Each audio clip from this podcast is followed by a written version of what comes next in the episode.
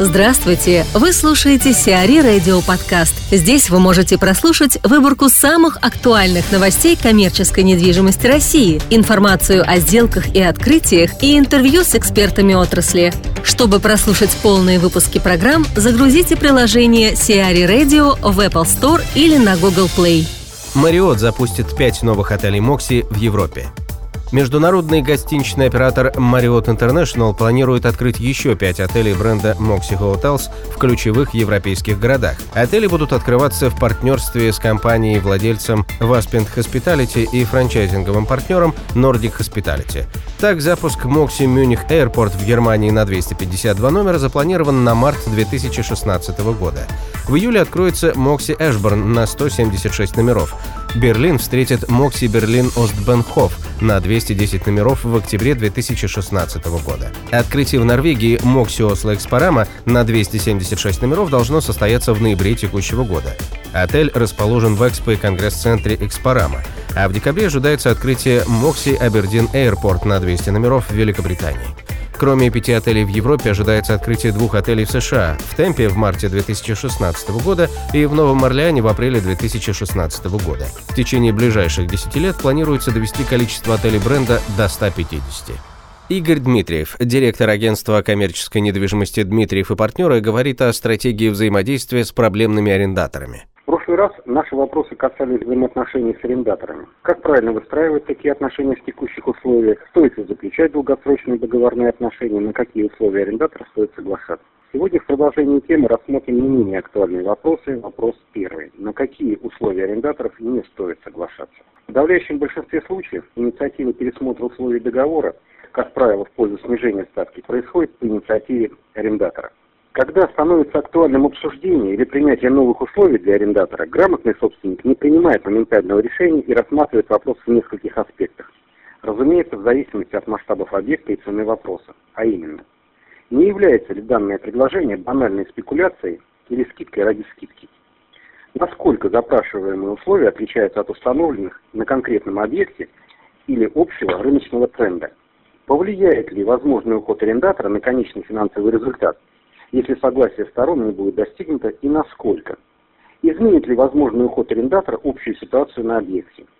Каким является данный шаг для собственника – тактическим, финансовым или политическим?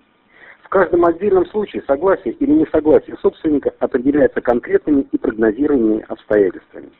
Таким образом, не стоит соглашаться на те условия арендатора, которые будут или с большей долей вероятности могут отрицательно повлиять на значительную потерю доходности и рыночную репутацию объекта. Вопрос второй. Пересмотр договоров с действующими арендаторами, скидки, отсрочки. Он же продолжает тему первого вопроса. Если пересмотр договора целесообразен, то опытный собственник, как правило, оперирует не двумя, а множеством факторов, изначально определяющих содержание действующего договора. Это могут быть существенные, косвенные или второстепенные условия. От оптимизации арендуемой площади, предоставления бесплатной парковки до согласия на запрошенную скидку, но за счет предоплаты и так далее и тому подобное. Весь итог договоренности зависит не только от качества опыта собственника и тщательности проработки договора аренды, но и от того, насколько сильна переговорная позиция арендатора. Таким образом, в каком-то случае смягчение условий целесообразно и показано, в каком-то оно требует внимательного и осторожного подхода, а в каком-то оно вообще не обосновано. И третий вопрос. Как поступить с неплатежеспособным арендатором, не менее актуален, чем предыдущий и в текущем моменте для все большего числа арендодателей. В целом же нет никаких волшебных ноу-хау. Еще до появления задолженности по аренде у опытного собственника есть план мер, направленных на профилактику и, собственно, реакцию на задолженность. Предлагаю подробно их не рассматривать, так как это достаточно индивидуально. Как правило, все вопросы до их возникновения урегулированы договором, а по факту задолженности стороны решают вопросы поиском компромисса уступок, удержанием имущества должника, списанием безнадежных долгов и отказом от требований по оплате в связи с неизвестным местонахождением должника, его банкротством или в суде. В целом отмечу, самое правильное решение перечислю в порядке убывания приоритетов. Первое – профилактика. Второе – страховое покрытие или обеспечительный депозит. Третье – разумный компромисс. Четвертое – компетентный коллектор. И пятое – Учитесь не только делать правильные выводы, но и проигрывать. С другими это тоже случается. Тайока Ин вложится в строительство гостиничного комплекса в Хабаровске. Тайока Ин инвестирует в строительство гостиничного комплекса в аэропорту Хабаровска. В рамках форума «Торгово-промышленный диалог Россия-Япония» были проведены переговоры и подписан меморандум между руководством Хабаровского аэропорта и инвесторами. Гостиничный комплекс будет расположен в коммерческой зоне Air City на прилегающей территории нового пассажирского терминала. Строительство начнется в конце 2016 начале 2017 года. Помимо гостиничного, в коммерческой зоне разместят выставочный и торгово-развлекательный комплексы. Современный пассажирский терминал является основной составляющей нового аэровокзального комплекса, сумма инвестиций в строительство которого превышает отметку в 6 миллиардов рублей. СДС Foods арендовал офисы в МФК «Бадаевский». Компания SDS Foods переехала в новый офис на Кутузовском проспекте. Офисы, договор аренды которых был подписан в конце 2015 года, располагаются на четвертом и пятом этажах в МФК «Бадаевский».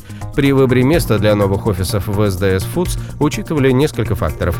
Удобство расположения объекта, его транспортную доступность и наличие необходимых инженерных коммуникаций. Также важную роль сыграла многолетняя репутация арендодателя, управляющей компанией City and Malls PFM.